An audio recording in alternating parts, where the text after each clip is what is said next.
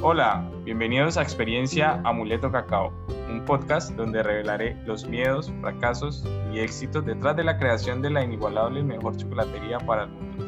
en compañía de mentores, amigos y expertos de la industria de este mundo del chocolate que tiene todo por descubrir. Acompáñenme.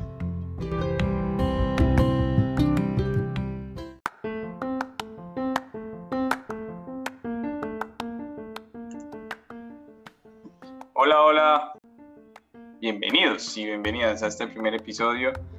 eh, donde quiero compartir la experiencia de crear una empresa.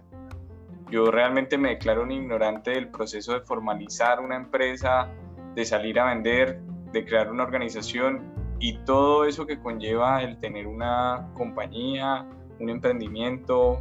Realmente, eh, no sé, por esa razón yo nunca paro de leer,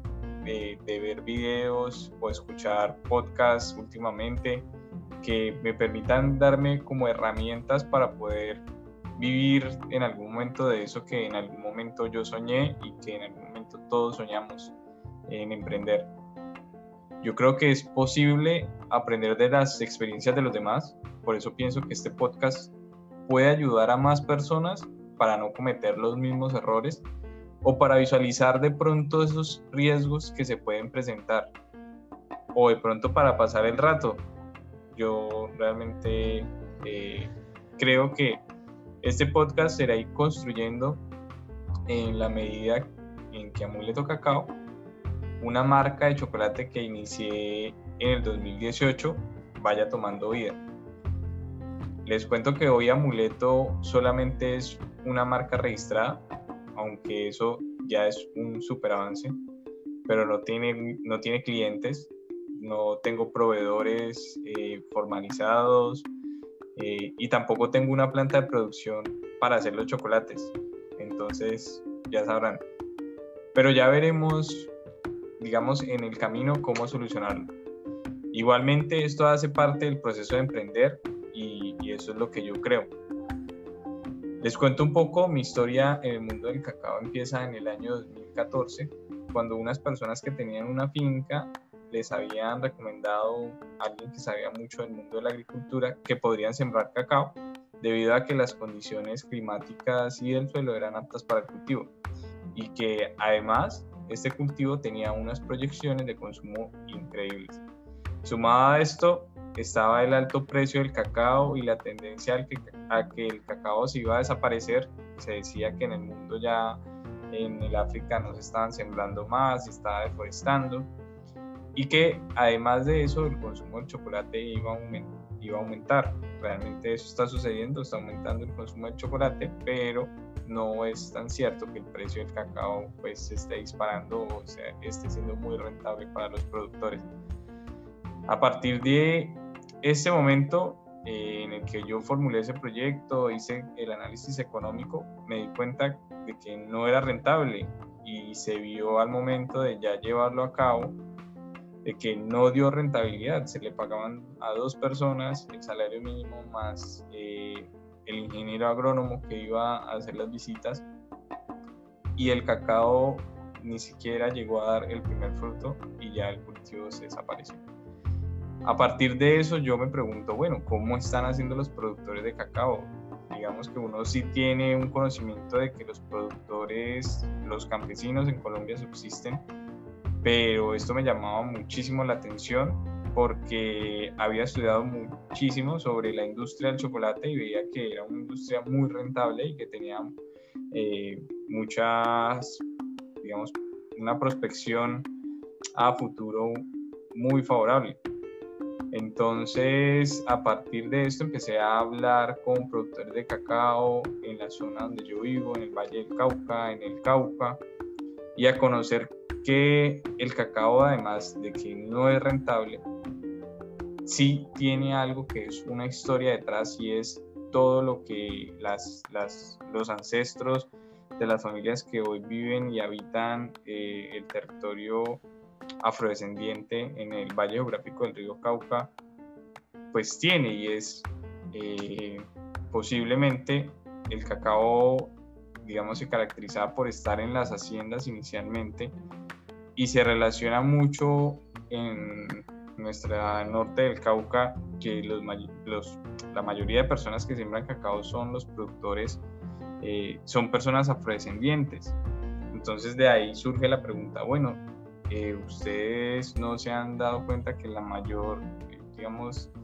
la mayor cantidad de personas que están sembrando este cultivo son los afrodescendientes que hay acá. Resulta que eh, la finca tradicional cacaotera, la que conocemos como la finca tradicional o se conoce como la finca tradicional, les cuento un poco, es ese predio que tiene plátano, que tiene cítricos, naranjas, limón, mandarina, eh, mango, guayaba y además de eso tiene cacao. Esas fincas pues son diversas y realmente su principal eh, vocación no es, digamos, tener un monocultivo, sino que es tener diversidad, diversidad, de, diversidad porque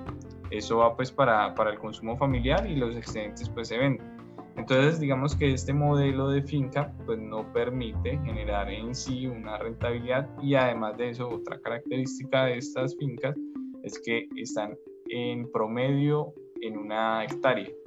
la gran mayoría.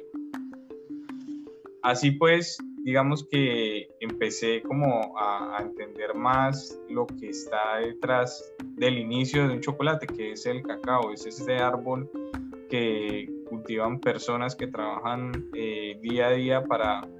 para obtener este grano, porque de ninguna otra manera se puede hacer chocolate si no es con cacao. Es decir, si un campesino no siembra cacao, pues un chocolatero no va a tener materia prima para hacer eh, chocolate.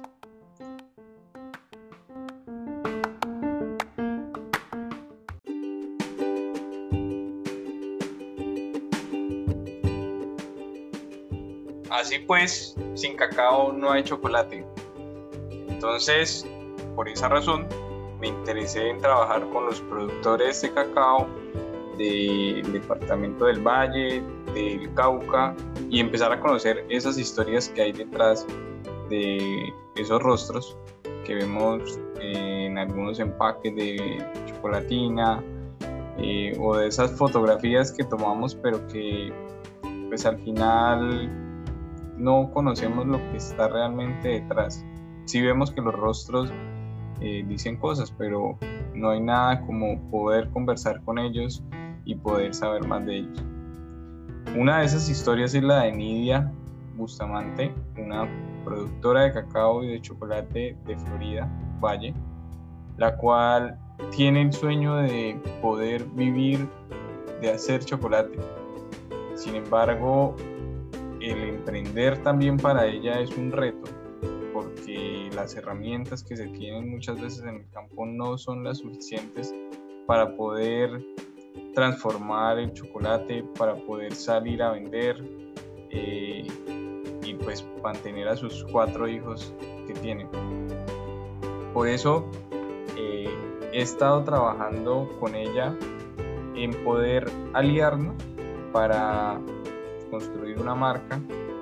tanto para Amuleto Cacao y consolidarla, como para ellos que se llaman Bio Cacao como organización y poder trabajar de la mano. Este es el inicio, por aquí voy empezando y les estaré contando más adelante eh, cómo ha sido el proceso de poder pensar